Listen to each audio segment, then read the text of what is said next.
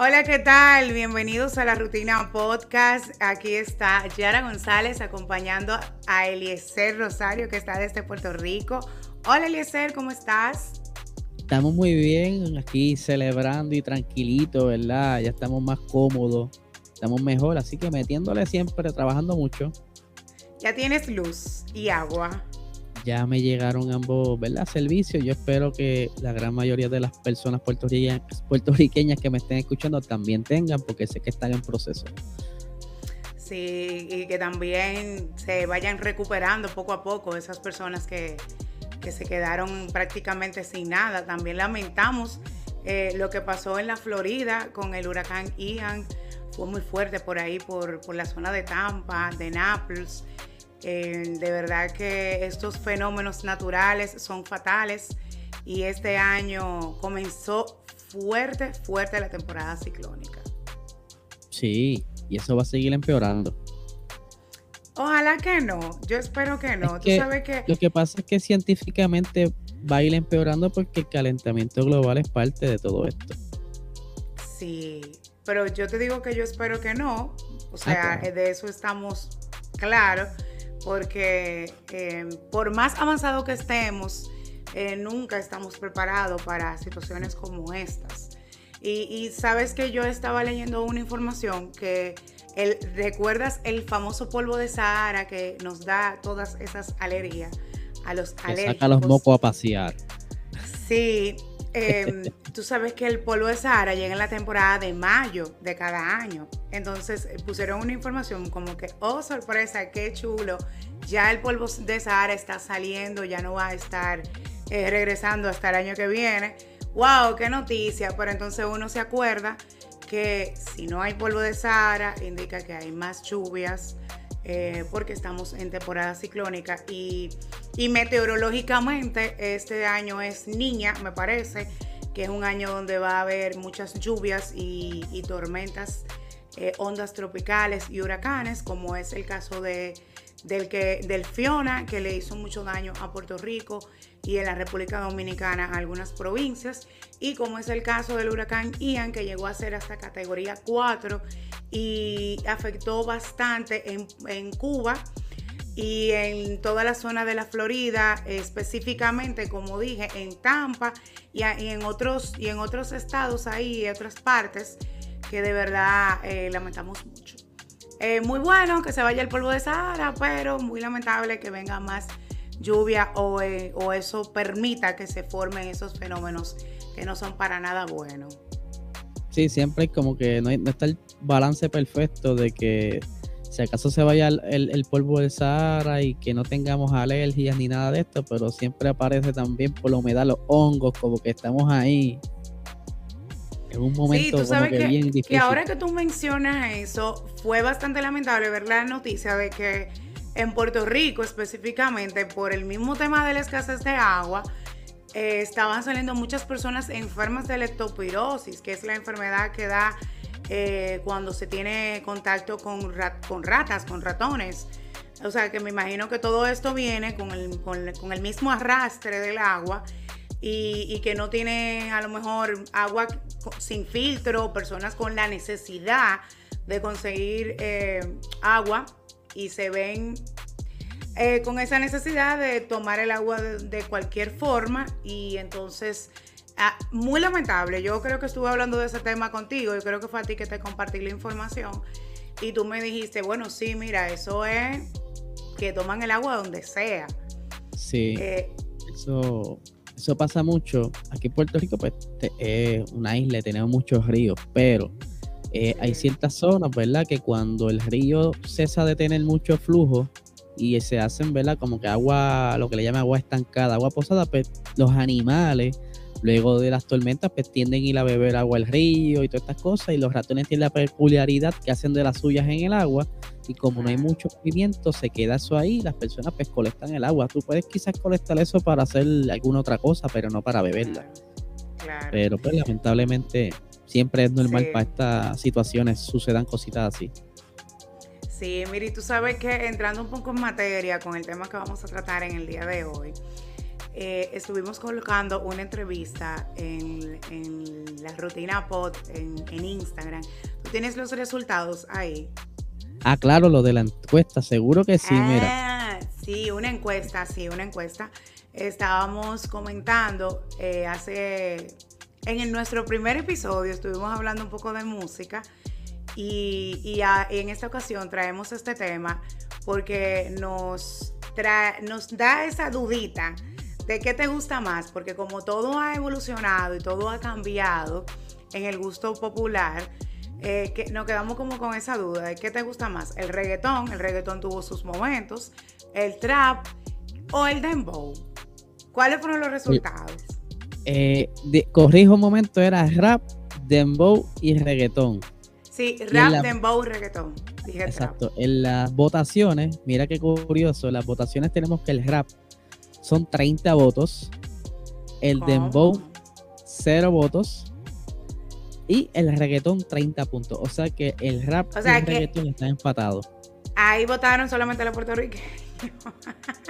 Me está bien curioso porque, ¿verdad? El demográfico de es bastante de allá, de, de, de tu, ¿verdad? tus compatriotas. Claro, mi gente de República Dominicana, que es lo que está pasando, la interacción en las redes.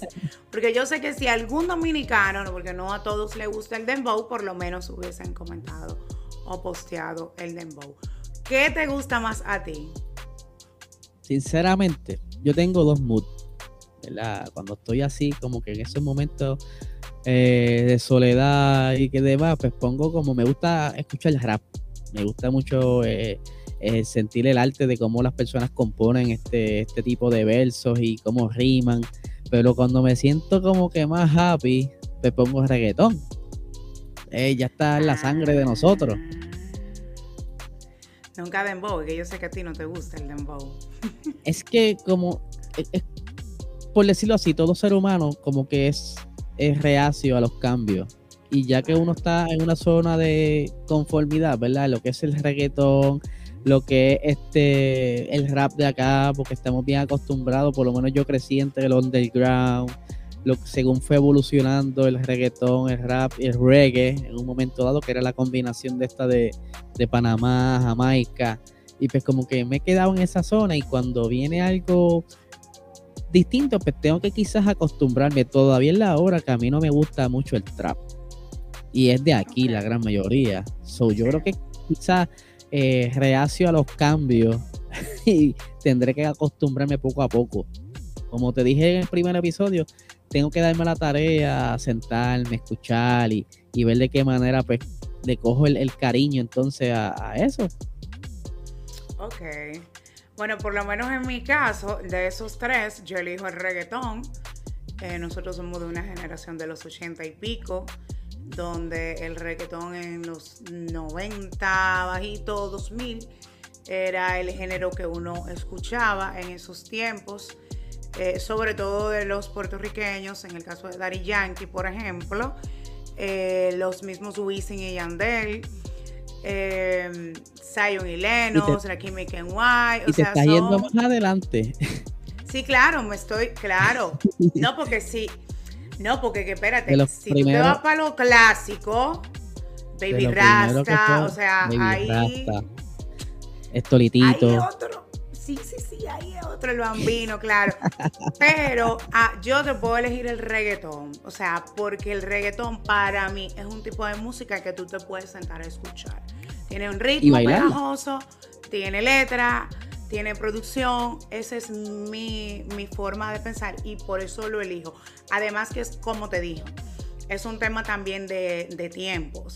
O sea, el dembow no es que no me gusta, a mí me gusta el dembow, pero el dembow para mí es como más para, para tripear, para rumba, para chercha, para que estamos en una fiesta, ponte un dembow. Eh, no te niego que yo no escucho dembow eh, haciendo ejercicios o, en mi carro cuando voy camino al trabajo, pero no es igual que un reggaetón. Eh, como, te, como te dije, para mí es como más para tripear, eh, más para como pasarla bien. Me gusta. el ambiente. claro, me gusta, claro, no te voy a decir que no me gusta porque voy a hablar mentira, no me, gusta, eh, pero no es igual. Y en cuanto al rap, por ejemplo, no soy de rap. Eh, aquí hay algunos raperos, eh, pero en su momento fueron, tú sabes, como que de lo más bien. no tanto como, como en los Estados, Unidos, tú sabes que hay raperos que son pegadísimos y que ese es su mood, pero aquí hay unos cuantos, pero ya no están como en eso, porque hemos hablado anteriormente, la música ha cambiado, eh, los tiempos han cambiado y los artistas han tenido que, que innovar. Y de ahí como que pudiera hacerte el comentario de, que estuve leyendo que Wisin y Yandel van a sacar un álbum nuevo. Pudiéramos como entrar ahí. No sé si tú lo escuchaste. Sí, pero quería comentar algo antes de entrar al tema. Ok. Eh, Para cerrar esto lo que es el rap y el, el dembow. Cuando yo escucho rap, prefiero mucho porque hay tipo de rap que cuenta historia y eso a mí me encanta. Cuando el, se van tipo poema y hacen como unas historias de, de parecen una película y entre mis, mis raperos favoritos que hacen muchas historias Kendo y lo brutal es que la gran mayoría de sus canciones son anécdotas que le pasaron a él o a personas cercanas a él. Y tiene unas historias súper brutales. De igual manera, eh, escuché recientemente un rapero de México que se llama Santa Fe Clan. Ese muchacho es un una mente maestra escribiendo. Y él tiene una canción que tú le escuchas, oh, wow, él se está dedicándole esta canción quizás a, a un, a un deambulante de la calle porque habla que está pasando hambre, de que está solo, que, nadie lo quiere, pero en realidad él se, inspiró para escribir esa canción con un perro callejero. Y nadie, nadie se imaginaba que la historia era de un perro callejero hasta que lo entrevistan. Mira, mano, este, esa canción, ¿qué te inspiró? las personas de la calle dicen, no, no, no, fue un perro que yo vi, me inspiré a escribir en él. brutal, brutal, brutal. Sí, eso tiene el rap, que, los raperos lo pueden utilizar como ese, como ese mood de escribir, hacer, contar historias, que también funciona mucho para, para tiradera Crítica social. para críticas sociales, eso te iba a decir. Eh, eso es lo que tiene. Pero lo que, lo que yo quería, con mi comentario que pasé a lo de Wisin, es que viendo ese álbum que Wisin y Yandel van a hacer, bueno, salió ahora el, 30 de septiembre.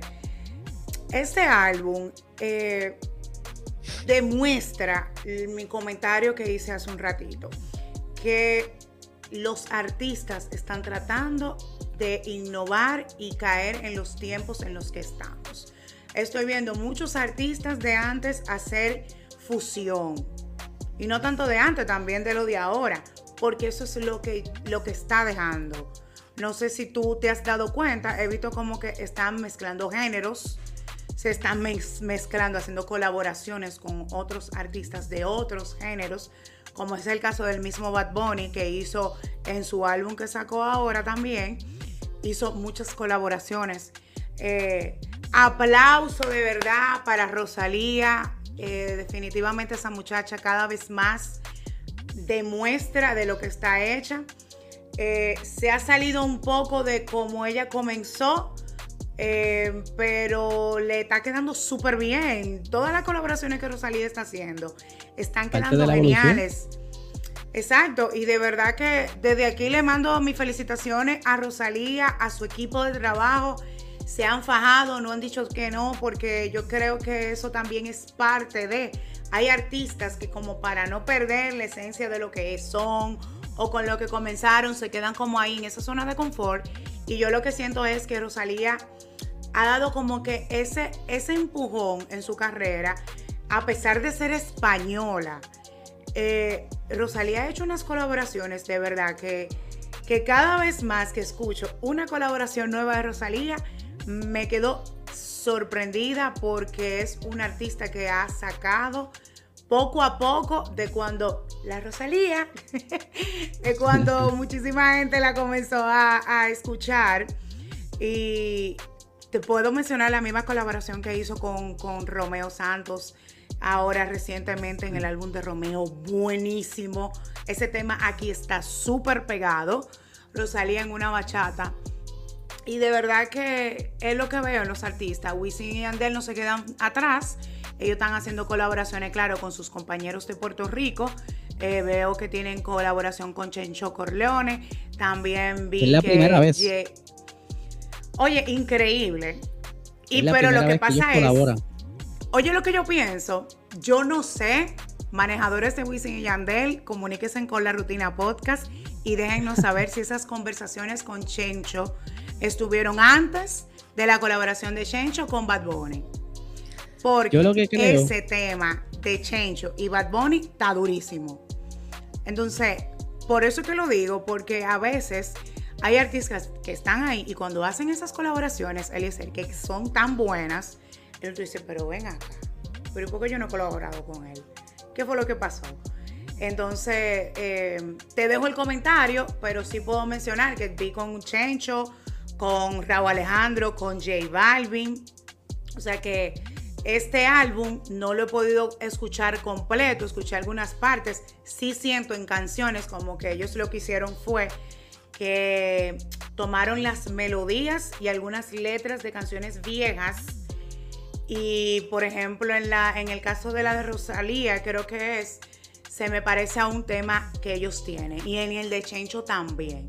No lo he podido escuchar completo. Me gustaría escuchar tu comentario a ver qué te ha parecido este álbum de Wisin y Yandel y qué tú piensas de, estas fusiones que están haciendo los artistas con los, a, pesar de que tienen un género como muy marcado, pero por el tema del tiempo en el que estamos, yo siento que están haciendo fusiones y le está funcionando.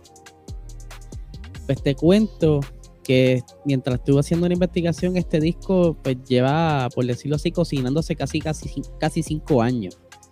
Eh, tuvo unos problemas de atraso en producción porque cuando ellos estaban ya por terminar el disco, pues surge la pandemia, ellos planeaban ese mismo año hacer la gira, su última gira, y que ahí pues quizás entonces se sentaron y lograron decir, mira, vamos a hacer estas colaboraciones, quizás revisitaron temas para ver si todavía se sentían fresh. Pero Wisin y Yandel siempre han sido como que de este tipo de disco que no necesitas brincar las canciones. Tú lo pones desde la primera hasta el final. Hasta eh, esa primera canción que es el intro, normalmente pues se siente como te la puedes disfrutar de igual. Eso es lo, brutal de Wisin y Yandel. Y Wisin y Yandel, eh, yo lo, lo sigo mucho porque yo estudié cerca y me crié cerca de ellos. Eh, Wisin se recortaba con mi mismo barbero. El que me recortaba a mí lo recortaba a él. Este, y tengo muchas historias, ¿verdad? De, de, tras bastidores, de situaciones que ocurrieron en, Latin Grammy, que lo podemos conversar en otro episodio. Pero ellos son bien humildes y, que eso como que lo hacía como que le daba ese boost a, su calidad de música. Y Wisin, pues obviamente es tremendo trovador y pues, cuando a la hora de escribir sabe cómo jugar con las letras qué, qué delivery hacer, si irse con melodías, si irse con un chantaje agresivo. Y eso pues lo hace como que único, ¿verdad? Wisin yo creo que es de los únicos raperos que puede jugar con ambas partes. Y, pues me gusta este disco, aunque te voy a ser sincero, yo siento que pudo haber sido un poco más, pero yo entiendo que ellos jugaron como de esta cuestión de jugar seguro, porque también estaban cortos de tiempo pero aún así se siente un disco que puede ser una buena despedida. Eh, la última misión se llama. Sí, y si no sé si notaste, ellos, eh, es que yo, yo los he, escuchado tanto sus canciones que pude notar ciertas como una fórmula, por decirlo así, de cómo montaron el disco. El disco eh, tiene su bachata. En los últimos cinco discos de ellos han tratado de meter como que algún tipo de colaboración que tenga que ver con bachata. Romeo Santos ha estado con ellos en otras ocasiones. Eh, como también han traído casi siempre un artista eh, del mercado americano, porque ellos saben que para poder tener ¿verdad? más alcance a otros demográficos, pues tienen que jugar de todos lados. Ellos en un momento dado trajeron a 50 Cent, en un momento dado trajeron a Chris Brown, este T-Pain, siempre juegan con eso. Y aquí pues trajeron de nuevo a Sean Paul, que él es de Jamaica y que le queda súper brutal y la canción de verdad que no fallaron. A mí me gustó mucho la canción de Jean Paul. Eh, también, pues como te estaba diciendo, que, que tú dijiste ahorita que jugaron con ciertas melodías, específicamente la de Rosalía, ellos hicieron una segunda parte de una canción del disco de la Revolución, que es Besos Mojados. Ellos, y ellos hicieron una segunda parte, pero en esta ocasión con, con la colaboración de, de Rosalía. Pues como que dijeron, contra, ella esta chica, pues mezcla aquí, vamos a hacerle una segunda parte de esta canción y quedó súper brutal. Y eso es una moda. Están trayendo canciones del ayer, ¿verdad? Este, Nati, eh, si no me equivoco, fue Becky G, que recientemente hizo como un medley y traía eh, ciertas eh, samples de diferentes artistas.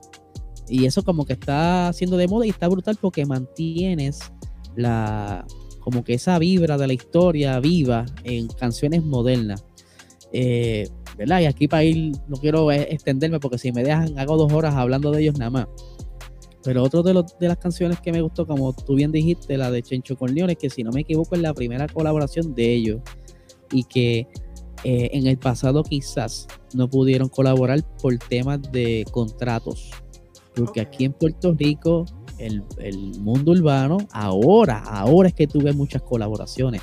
Antes no era así. Antes, entre comillas, había estas riñas, estos roces entre disqueras y pues como que se, mantenían en corillo. Y este corillo no le habla a aquel y, pues, ahora no, ahora que Jayo, ahora están viejos todos y pues vamos a colaborar todos y, y es nítido, es bueno porque entonces si no hubiera existido esa riña o esa competencia de negocio, pues quizás esta canción no hubiera sido igual porque, ¿verdad? Ya quizás habían colaborado antes, pero para mí me atrevo a, apostar que es la primera vez que colaboran. Otra cosa. Pero una cosa, Eliezer, esa canción de, de Wisin y Yandel y Chencho, se me parece un tema de Chencho. Pues mira, yo estaba tratando... nuevamente y se me parece, no me acuerdo cuál, cuando lo estaba escuchando hasta lo iba a notar pero se me parece mucho un tema de Chencho. Quizás ampliaron algún. Quizás ampliaron algún, alguna, algún éxito de Chencho, pero te voy a ser sincero, yo a Chencho no lo seguía mucho. Porque a los tiempos de antes era el estilo de melodía que ellos utilizaban, pues era bien rough. Y como que el flow del con Maldi no me gustaba. Ahora Chencho solo me, lo disfruto más. Por eso quizás no caché no caché esa, esa, tengo que escucharla de nuevo y visitar quizá algunos discos de ellos a ver si puedo hacer ese match up. Eh, como bien dijiste, las colaboraciones que están trayendo para este disco, pues obviamente tienen que jugar con los retros, que es Chencho, y los chamacos nuevos, que ahí incluyeron a Jay Wheeler, que es un chamaquito de que ellos viven cerca de Wisin, ¿verdad? Él, si no me equivoco, es de Salinas y Wisin se pasa en esa zona. Eh, y es un muchacho que está, le está yendo súper. Él canta reggaetón romántico, ha, cantado hasta inglés. Y la canción que ellos eh, hicieron para este disco, no sé si tú te acuerdas la canción que tenían con Dogomar que decía, no sé de ella, eh, no sé de ella ni por MySpace. Sí, MySpace le hicieron para Instagram ahora. Correcto, hicieron como una segunda parte jugando con esa, ese pedacito y les quedó, me gustó mucho. Sí, Jay, se escucha aquí, ha venido aquí a República Dominicana. Él estuvo en una película que se grabó también eh, con urbanos. Eh, yo sé quién es Jay Williams. Sí, me, gustó también que, hicieran esa colaboración con él. Sí. Y me acordó bastante esos tiempos de MySpace, como que la melodía, aunque fuera Instagram, eh, me acordó de aquellos tiempos también. Sí, sí. De hecho, una canción controversial la de MySpace. Porque para cuando sale esa canción, pues ellos utilizaron unos samples o unas letras del general de Panamá. Oh. Y entonces entraron en conflictos de copyright, pero quien cantó esa parte fue Don Omar.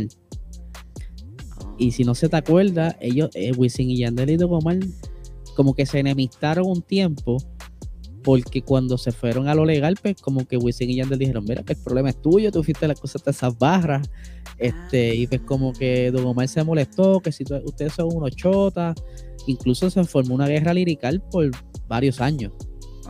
Y cada rato se, tiraban indirectas en, en discos o en temas singles que, que tiraban, y fue como que fue interesante porque está bien, este, al público le gusta todo esto, ¿verdad? De, claro es como un show, pero sí se enemistaron y, tú sabes que William pues, es a veces un poquito controversial, pero sí, ¿Y cuál, ¿y cuál otro tema? ¿Cuál, sí, claro. ¿Y cuál otro tema pudiste escuchar que me puedas mencionar? Pues mira, el de los que yo marqué aquí fue el, de Rosalía, me gustó mucho porque esa canción, yo te puedo decir que la, original fue de las más que yo escuché del disco de la Revolución. Sí. Fue un disco que no todo el mundo le gustó, de igual manera el de los extraterrestres. Sí gustó un sector por el que le gustaba bailar, como ellos trajeron ritmos nuevos como tipo electrónica, que de hecho sacaron varias canciones como electrónica, como que para disco. Y trajeron de todo un poco en este, en este álbum que me gusta. Yo creo que, como te dije, es una buena despedida y esos conciertos van a estar. olvídate. Que algo que quería también tocar antes que se me olvide, en el disco trajeron una, unas canciones que ellos, pues, me imagino yo, que ya las tenían grabadas para cuando pasó todo esto de la pandemia y pues para que no perdieran quizás eh, caducidad, pues las tiraron, que fue las que tienen las colaboraciones con Sech, eh, Chica Bombastic, fueron unas canciones que ellos tiraron antes de. Sí, porque eso viene formando parte de lo que es el álbum, a menos que hubiese sido que ellos sacaran algunos 10 eh, temas para hacer un, EP, que no era la idea. Entonces me imagino que al ellos lanzar esos temas, la idea era eh, para sacarlos junto con, el, con este álbum eh, y en conjunto con la serie de conciertos que están haciendo de despedida. Y por la situación de la pandemia, esto se extendió un poco. O sea que me imagino que la estrategia tenía que ser esa y que por eso lo pudieron incluir en este álbum, porque esa es la idea. Por ejemplo, en el mismo caso de Saltando a Romeo Santos, Romeo grabó Huellas, sacó ese sencillo. Eh, un tema que sonó muchísimo, se pegó bastante y es parte del álbum Volumen 3 de Romeo, de Fórmula Volumen 3 de Romeo Santos, porque es un tema que no se puede quedar en el aire, tiene que caer en un álbum. Entonces, eh, esas son estrategias de las producciones, de las discográficas que hacen, eh, sacan uno, dos o tres temas y luego entonces sacan el álbum completo y lo hacen parte del tema. Ya a menos que no sea, a menos que sea que no vayan a sacar un álbum en ese año, entonces lo que hacen es un EP de 10 canciones y, lo hacen parte de. Pero, pero nada, qué bueno. Felicidades para Wisin y Yandel. Ya nosotros lo tuvimos aquí en República Dominicana. Eh, ellos estuvieron aquí en concierto el 9 de julio. Me parece que tienen concierto ahora en Puerto Rico. Sí, porque yo entiendo que empieza la, última gira con este álbum. Ok. Ojalá que vengan nuevamente el año próximo para yo poder verlos, porque ellos vinieron el día de mi cumpleaños. Yo lo que creo es que van a, van a comenzar la gira en Puerto Rico en diciembre.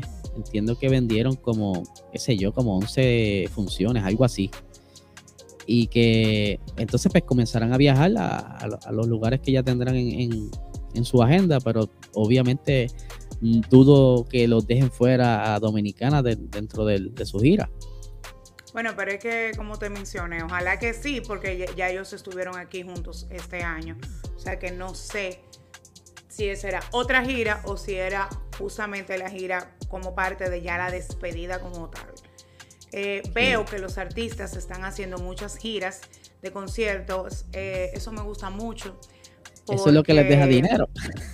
No, y que, y que te voy a decir algo, Eliezer, recuerda que el 2020 fue un año que para nosotros, para todo el mundo no contó, o sea, y, yo soy de las personas que piensan que en el 2020 estaba todo tan avanzado, todo tan lindo, todo tan bien, para que vino a pasar esta situación, entonces pausó muchas producciones musicales, muchas producciones cinematográficas. Eh, entonces, por eso es que vemos a todos los artistas sacando producciones, eh, y haciendo giras. Em, como es el caso de Carol G, de Bad Bunny, en el caso de Dar que anunció su retiro, está haciendo una, va a comenzar una gira. digo, ya la comenzó, porque vi que estaba en Chile, eh, viene a República Dominicana en noviembre. Entonces, los artistas deben de aprovechar este momento porque eh, pasamos un 2020 nulo, 2021 más o menos, entrando ahí un poquito en, en sintonía, pudiéramos decir ya a finales del 2021 y en este año 2022 los artistas se han visto un poco más eh, en, la, en los países visitando, haciendo giras, eh, grabando videos, lanzando producciones, como es el caso también que debo de mencionar de Osuna. Todo es música en el día de hoy. Osuna también anunció que va ahora en este mes de octubre a lanzar un álbum tenía yo creo que desde cuándo tenía Osuna, que no. Que de hecho tiene no me acuerdo la última vez que tenía, ¿eh? Que tienen un tema junto con Wisin, de Osuna y. Sí, entonces él ahora anunció eh, que va a, a sacar un álbum para ahora este mes de octubre, así que también estaremos en lo delante hablando de este álbum de Osuna y de su música. A mí me gusta mucho Osuna. Eh, yo encuentro que también Osuna es un artista que, se ha sabido, ha sabido llevar bien su música, ha sabido manejar bien su, género. Eh, lo estuve viendo en eh, bueno, febrero 2020, antes de que nos trancaran a todos. Osuna estuvo por aquí en República Dominicana y estuve en concierto, un concertazo sin desperdicios. O sea que nada, vamos a ver con, lo que viene ahora en el mes de octubre. Eh, esto es música, música y música. También, no sé si, si, si te empapaste o te diste cuenta, porque lo estuvimos posteando por la rutina podcast, la rutina POD en Instagram de los Latin Grammys, de los, lo, oye, di que los Latin Grammys son en noviembre, los Billboard. Eh, Bad Bunny se llevó nueve premios. Nueve. Oye, no pudo hacer. Ese muchacho está dejando como que una huella demasiado grande en la historia. Óyeme, yo creo que cuando los artistas trabajan de esta manera, eh, los que están en la palestra y que están ahí también haciendo música y haciendo el trabajo deben de tomar como ejemplo, no digo que copien, pero que tomen como ejemplo eh, esa, esa ruta, esa vía de, éxito, pudiéramos decir, porque mira que Bad Bunny no tiene tanto tiempo que lanzó este, este nuevo disco y ya mira cómo, cómo ha ganado, ha estado nominado y, ha ganado premios, en este caso los Billboard se ganó nueve premios, pudiera mencionarte que se ganó Artista del Año, Gira del Año, All Latin Song Artista del Año, masculino. También eh, ganó eh, Top Latin Álbum del Año, muchísimos premios. Lo lamentable fue, Eliezer, que él no pudo estar presente. Porque tú sabes que no, él está está en conciertos, estaba ensayando, tiene concierto, eh, tenía concierto el viernes, el sábado, entonces, lamentablemente, no pudo estar presente. Eh, y no sé si viste, eh, Farruko también. Y un mensaje. Eh, sí. ¿Tú lo pudiste escuchar? Sí, sí. Cuatro, ganó cuatro premios también. dejó un muy, muy bonito mensaje, emotivo mensaje. Eso es su forma de pensar. Eh, sí, él, lo respetamos. Cuando, él ¿verdad? tuvo el éxito con Pepa, pues parece que, como todos pensamos acá en Puerto Rico, en el corillo hablando, eh, le trabajó la mente el que su mejor éxito hubiera sido una canción que incitara quizá a utilizar la pastilla y drogarse y parece que le tocó muy fondo y no sé con quién estuvo hablando, quizás se le hice, alguien le hizo un acercamiento y como que entró en reflexión, es que entonces él decide, ¿verdad? Como que cambiar el estilo de cantar y pues, darle un mejor mensaje y que está haciéndolo muy bien. Claro, yo pienso que la música no la debe de dejar, que con más razón él tiene que seguir haciendo música porque como quieres, él es un buen artista, él gusta. Eh, no creo que él vaya tampoco a, cantar temas de que solamente eh, o meramente para Dios o cristianos. Eh, a lo mejor limpia un poco su, música, sus letras. Es lo que está limpiando y está haciendo como que canciones más alegres. Y él lo dijo, mira, no es que va a estar, no voy a voy a, cambiarme a ser un cantante de música sacra full. Simplemente que el mensaje de mis canciones va a ser distinto. Y hace poco tiró otro éxito junto a. Ay, se me escapa el nombre. Ay, Pedro. En lo que tú, en lo, que tú te acuerdas del nombre.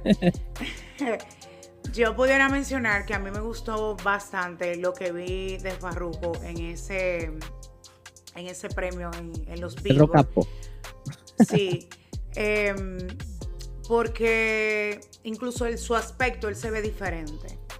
Está gordito. No sé que, si está más gordito, no está sé. Gordito. ¿Qué dejó de hacer o qué está yo tengo haciendo? Un pensar, yo tengo un pensar de por qué, pero lo, lo, no sé si aquí lo puedo decir, pero es que normalmente lo, los que están en la iglesia, eso les gusta comer mucho. En, cuando están compartiendo, pues siempre llevan como que mucha picadera. Digo, esto soy yo, pensando yo. Sí, hombre, puede ser que estén haciendo muchos compartir con los, con los nuevos amigos. Pero sí, de verdad me gustó mucho, se ve bien. Eh, y nada, de verdad que le, de aquí, de parte de la rutina, eh, logramos muchos éxitos a Farruko y que no deje de hacer música porque su música eh, es muy buena y, yo por lo menos no sé ser, yo la consumo, o sea que no me gustaría ver. Farruko, tengo mi pensar, tengo mi pensar con él. no es de mis favoritos, pero sí, le va muy bien, le va muy bien. Claro. Cuéntame por ahí que ustedes tienen como un oliva ahora de, demanda. Puerto Rico. aquí las, novelas. aquí las novelas van y vienen. O sea, no hay, no hay una semana que no haya una novela nueva en, las redes sociales. Hace poco era que sí es Residente con Coscuyuela, luego Residente apagó las redes, no quiso hablar más con Coscuyuela, Coscuyuela intentó llamar la atención, luego vino Almighty y trató, le, tiró a Residente, bueno, ha sido con un degenere. Pues entonces, hace poco nos enteramos que Fabrián Elí y Anuel ya no están trabajando. Juntos, decidieron como que tomar caminos diferentes.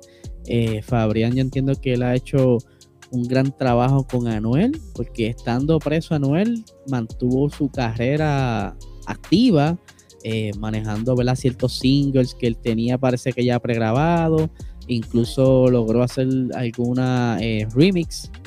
Para que Anuel consiguiera más demográfico, incluso ya cuando Anuel salió como unos meses antes que él se pensaba que él iba a estar a cumplir cierta parte de la sentencia desde las casitas, como le llama acá en Puerto Rico, ¿verdad? Que es como una, una residencia para cumplir tus últimos días de, la sentencia.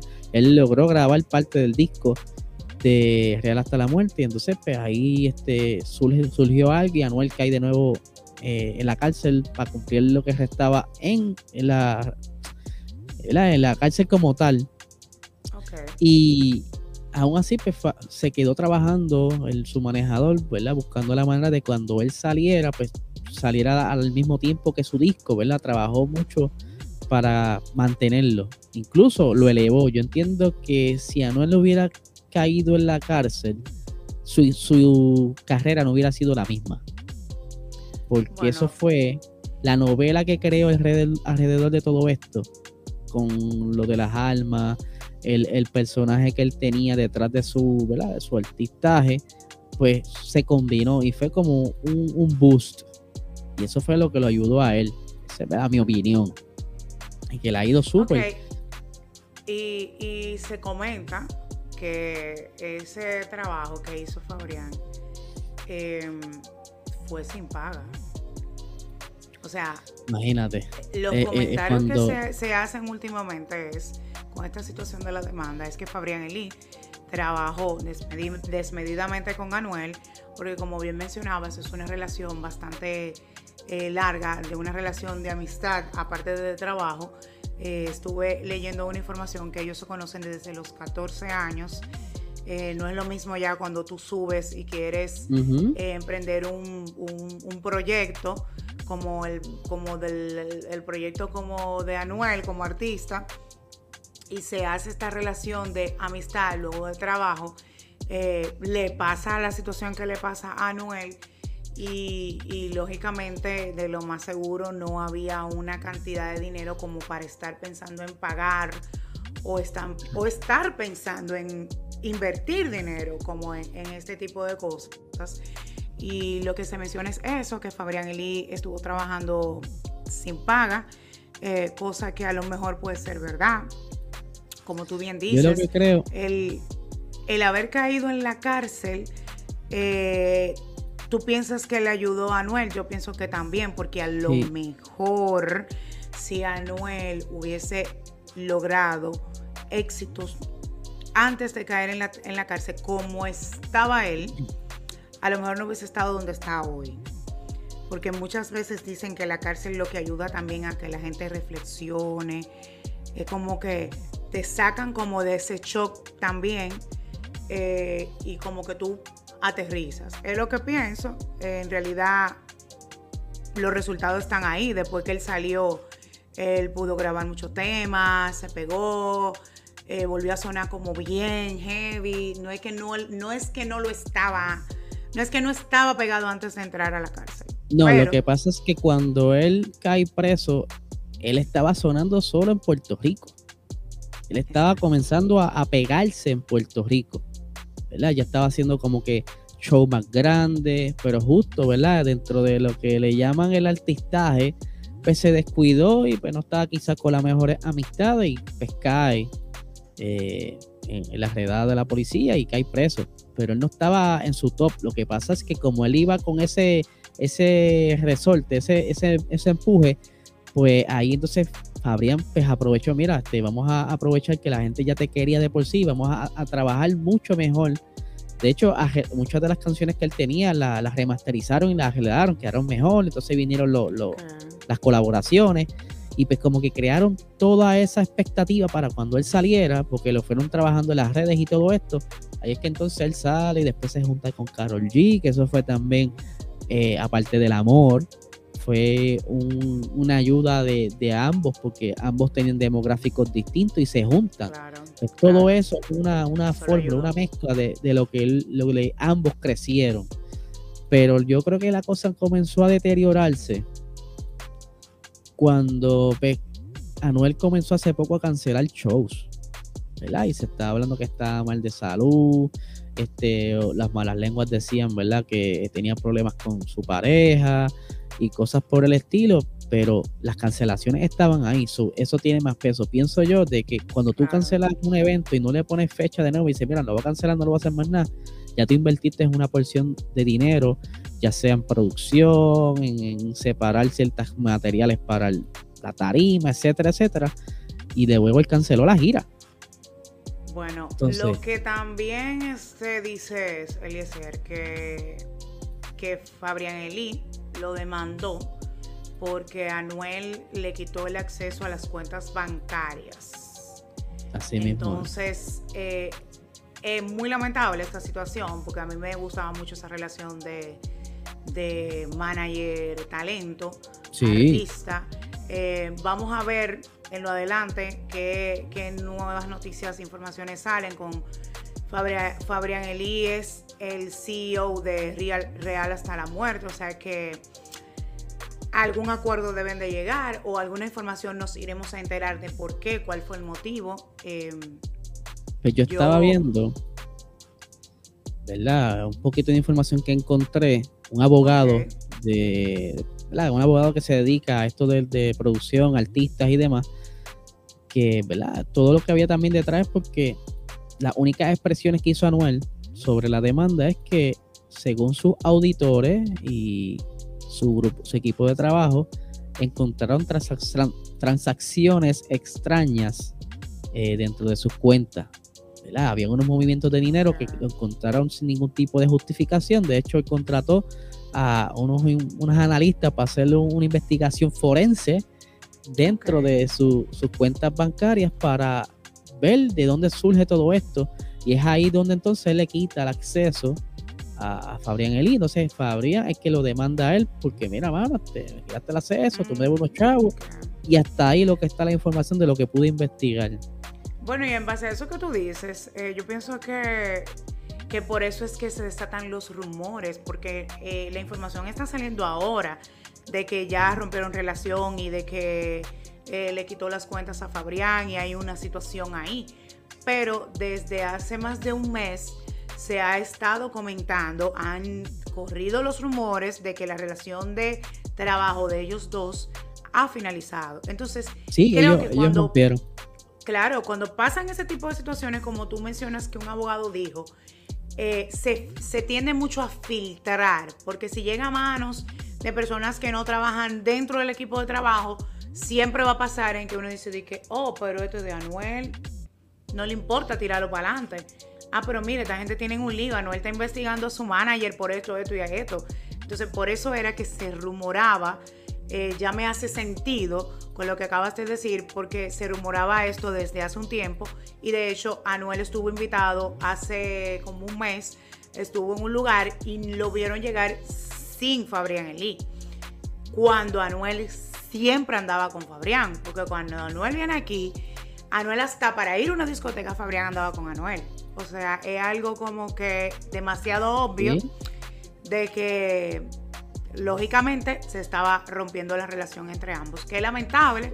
Esperamos que podamos llegar, que puedan llegar a un acuerdo y que en dado caso Anuel pueda conseguir un buen manejador y que pueda llevar su carrera a seguir triunfando porque eh, él es bueno, o sea, y no queremos el mal para, para ningún artista, sobre todo si ya ha llegado a la cima y entonces eh, lo más difícil le, toca es mantenerse. Sí, este, y de hecho algo que se está rumorando, ¿verdad? Es que se, se, se dice que él ya tiene ya otro manager, ¿verdad? Otro equipo de trabajo que está trabajando y está organizando toda su agenda y demás, que es muy triste porque todavía quedan muchas cosas pendientes. Ellos ambos tenían un equipo de baloncesto aquí en Puerto Rico que tenían un 50 y 50, que me imagino que ahora la demanda pues saldrá todo eso.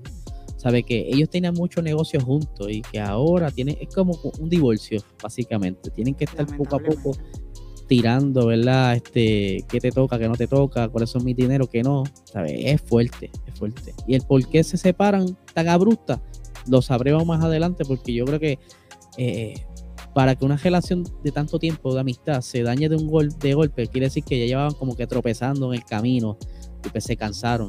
Uno de los dos se cansó ya y rompió lazo. Hay eh, situaciones constantes. Sí, sí. Oye, Yari, y, para, ¿verdad? Saliendo un poco de la música y cerrar, porque aquí en Puerto Rico hace poco, yo cuando pequeño, eh, a mí me encantaba ver televisión. ¿Sabes? Yo de, de chiqui. Sí. De chamaco, pues yo me levantaba los sábados y domingos, yo era súper feliz con prender la televisión y ver los muñequitos. Pues, ¿qué sucede? Eh, había un programa que se llamaba Las Telecómicas, en el cual el host era Sandra Seitel, que hace poco ¿verdad?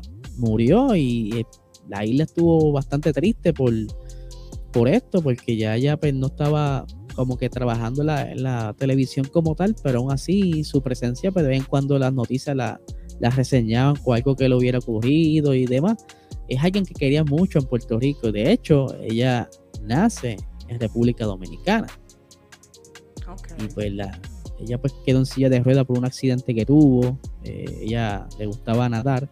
Hizo como un clavado, no midió bien la distancia y la quedó en silla de ruedas pero la quería mucho y, ese programa, te digo una cosa que yo no me lo perdía. era feliz con los, jueguitos que traía y los muñequitos, ¿verdad? El, roster de muñequitos que traía, yo era súper feliz, que es algo que la internet, redes sociales, YouTube, como que mataron eso y ya los nenes no saben qué es levantarse a las 6 de la mañana a ver muñequitos. Exacto. Tú sabes que de aquí yo lamento bastante esa muerte, tú me lo habías comentado. Eh, eh, cuando personas así eh, tan importantes que han, que han dejado un aporte a la cultura y al arte fallecen es muy lamentable y sobre todo si marcan o marcaron tu infancia. Em, aquí me, te puedo mencionar que pasó con, la Pinky. La Pinky eh, era un personaje, una actriz, eh, Nurin Saint Jay, que ella falleció hace unos años ya. Eh, y era muy buena, o sea, y tenía un personaje chulísimo que se llamaba La Pinky y tenía, a, ponía a las hijas también eh, a hacer el personaje en televisión dominicana. Y también se puede mencionar, no han fallecido, están vivas, pero también nos recuerdan nuestra infancia. En el caso de Isha, el club de Isha, yo era una que iba al programa del club de Isha. Eh, llegaba si yo iba, llegaba de madrugada, hacía mi fila para que me tocara estar, oye, ¿dónde? En la parte de adelante de la producción del programa, porque habían dos partes. Tú podías, si llegabas temprano y te tocaba en la fila de adelante, como en los primeros 10 niños, eh, tú podías salir en televisión y tú tenías el derecho a tener el teacher del programa, a ah, participar en los concursos. Y si no, si tú te quedabas como dentro del grupito de atrás, tú quedabas como parte del público que no se veía, porque en ese programa el público no se veía, solamente estaba como espectador, pero como quiera era chulísimo, o sea, era una experiencia chulísima. Y de hecho Icha, eh, que es Isabel Aracena, Icha llegó a hacer aquí espectáculos porque ella tenía muchos temas ella llegó a hacer espectáculos en el Estadio Olímpico, conciertos para niños. Eh, la, gente de la generación de los 80 sabe muy bien de lo que yo le estoy hablando. Eh, también te puedo mencionar el caso de Yandra. Yandra em, también tenía un programa para niños que su mamá producía. Yandra tenía de 9, era menos de 9, llegó a salir como de 10, 11 años de Topi Topi que también era un programa que yo llegué a ir muchas veces. Eh, y, y que te puedo mencionar de Yandra. Yandra evolucionó bastante porque Yandra después de ser Topi Topi, Yandra llegó a ser Conecta con Yandra, un programa para la juventud. Ya después cuando ella estaba como más adolescente y llegó a ser ya después un poco más adulta, uno que se llamaba Yandra Full. Ahora mismo ella está dedicada a su familia, a su esposo, sus hijos y hace un contenido muy lindo en las redes sociales dedicado a madres, padres también, porque ella cuenta mucho sus vivencias con, sus, con su esposo y con sus hijos. Su talento se quedó ahí hace tiempo que ella salió de, los medios de comunicación, pero su mamá fue su productora toda la vida, o sea, desde chiquita. Y Andra trabajaba en, hacía eh, comerciales de televisión y, son como recuerdos que uno, uno tiene ahí y, nunca lo va a olvidar de la infancia. Y ahora mismo eh, te puedo mencionar que como tú dices que lamentas bastante que este contenido con el tema de las redes eh, ha caído mucho, nosotros... Hace poco tuvimos eh, la inauguración de un programa de televisión para niños que es con Sofía, Sofía Globitos. Es un programa sumamente educativo, es con niños de verdad, se habla, se, hacen concursos como educativos, eh, es un personaje muy lindo. Luego te lo voy a, te lo voy a enseñar a ti para que tú lo veas. Eh, y justo hace poco se hizo el lanzamiento de, este programa con la edición de Edilena Tactú, que fue productora de Icha, de Sábado Chiquito de Corporán, eh, Edilenia es una súper, hiper, mega productora eh, de televisión, es una estrella y ahora vino con este proyecto para niños 2022. Eh, o sea que te traigo toda la información porque de verdad son temas que a uno como que les traen muchos recuerdos y, tú en tu caso que tienes hijos, te quedas como que, wow, mis hijos van a tener que solamente aprender o ver lo que, lo que ven en las redes. Me gustaría que existiera buscar esa alternativa. Me gustaría que existiera en mi país un programa eh, que sea eh, cultural, creativo, educativo, que yo pueda decirle, ven, vamos a poner este programa, o que tenga un show y tú puedas llevar a tus hijas. Eso es como muy lindo porque uno recuerda eso muy, muy chévere y, lamentablemente los tiempos, eh, el internet, toda la información que está ahí ha cambiado mucho, pero le agradecemos a productores como Edilenia, por ejemplo, eh, en crear este tipo de proyectos y en el caso del talento de Sofía Globitos, eh, con este tipo de proyectos educativos que de verdad valen la pena verlos. Y que más adelante vamos a traer, ¿verdad?, profesionales de la salud, que eso es uno de los temas, ¿verdad?, que tenemos en, mente para profundizar y ver, ¿verdad?, de qué manera todo esto de las redes afecta la crianza, el crecimiento, el desarrollo de los muchachos y cómo ha afectado la interacción con los demás en la vida social, pero eso es para después. Así que nada, Yara, este, ¿qué te pareció este episodio, verdad? ¿Dónde te encuentran? ¿Qué planes tienes? ¿Qué vas a hacer? Bueno, a mí me pueden encontrar en las redes como Yara González S, em, en Instagram, en Twitter, en TikTok y a la rutina POD en Twitter, en Instagram, en TikTok. ¿Y a ti, Eliezer? A mí me consiguen en Puerto Rico Racing Sports. Ahí estamos manejando todo lo que tiene que ver con motorsports. Ahí tenemos también el podcast Hablando Acelerado que salen de lunes a viernes a las 7 de la mañana. Y ¿verdad? tenemos un par de cositas súper interesantes que estamos trabajando. Así que yo creo que esto es todo por hoy. Ahora, ¿qué tú crees? Claro, para mí un placer. Eh, recuerden ahí suscribirse en el canal, compartir este episodio. ¿Y dónde, en, cuáles plataformas es que nos pueden escuchar de podcast? Mira, al que nos está viendo ahora mismo, si quieres, ¿verdad? Como que seguir caminando y no tropezarte viendo el teléfono, puedes escucharlo a través de Apple Podcast, Google Podcast y Spotify. Bueno, pues súper, señores. Gracias a todos ahí por conectar. Eh, Eliezer, nos escuchamos y nos vemos el lunes de la semana próxima. Sí, sí, bye bye.